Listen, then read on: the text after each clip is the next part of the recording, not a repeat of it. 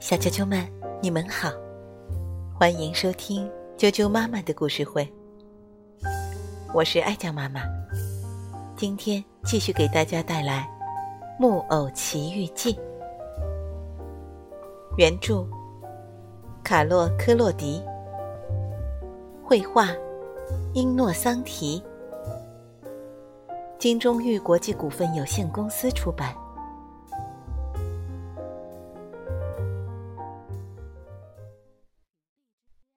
偶奇遇记》第七章：匹诺丘吃了三颗梨。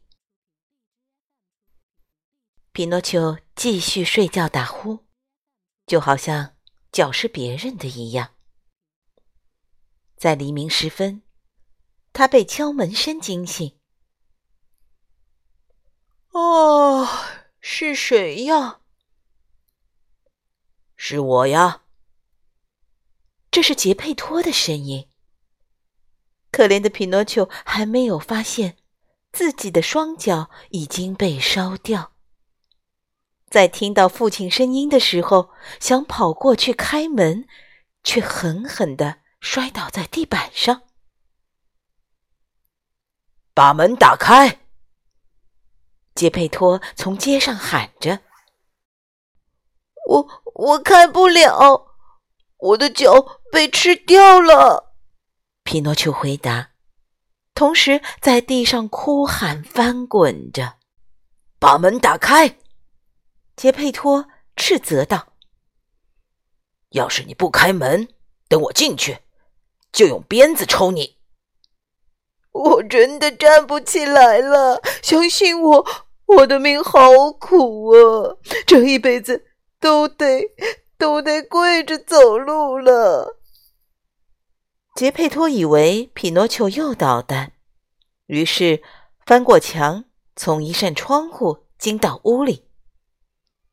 他气到不行，所以一开始只顾骂着他。但是当他看见匹诺丘没有了双脚，躺在地上的时候，他又心疼的不得了。他老泪纵横，哭着说：“我亲爱的匹诺丘，你怎么把脚烧掉了呢？”我不知道，爸爸。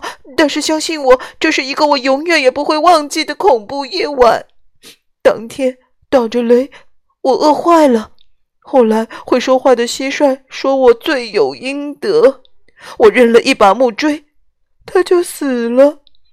但是我不想杀死他，我把平底锅放在炉子上，有一只鸡飞了出来，还对我说话。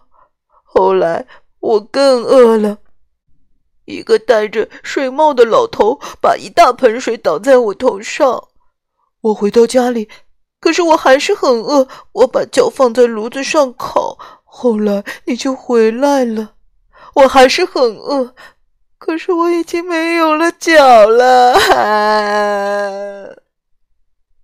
匹诺丘开始大哭起来。杰佩托听完他语无伦次的叙述以后，只明白一件事：匹诺丘快要饿死了。于是他从口袋里掏出三颗梨，对他说：“我本来想用这三颗梨当早饭的。”给你吃吧。如果你要给我吃，就帮我把皮去掉。去皮？杰佩托惊讶地说：“你这孩子竟然这么挑剔，这样可不好。在这个世界上，你得学会什么东西都要吃，因为你不一定会吃到什么。”你或许是对的，匹诺丘擦嘴说：“但是我受不了水果皮。”杰佩托耐着性子，拿着一把刀子，把三颗梨削了皮，并把削下的皮放在桌子的一角。吃下一颗梨以后，匹诺丘要把核扔掉，但杰佩托一把抓住他的手臂说。别扔掉，在这个世界上，什么东西都可能有用。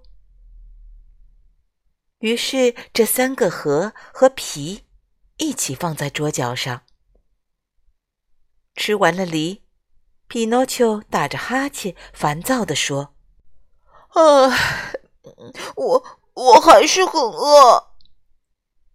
我没有什么可以给你了，只有这三颗梨的皮和核了。”嗯，那好吧，匹诺丘说：“我就把皮吃了吧。”说着，他就吃了起来。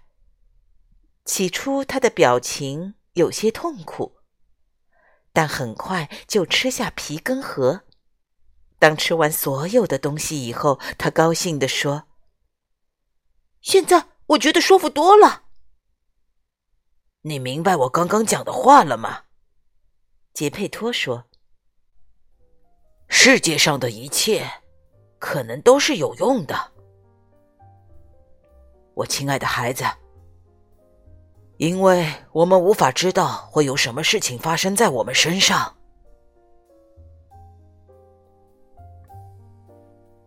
小啾啾们，今天的故事就先讲到这里，请明天继续收听《木偶奇遇记》的。第八章，再见。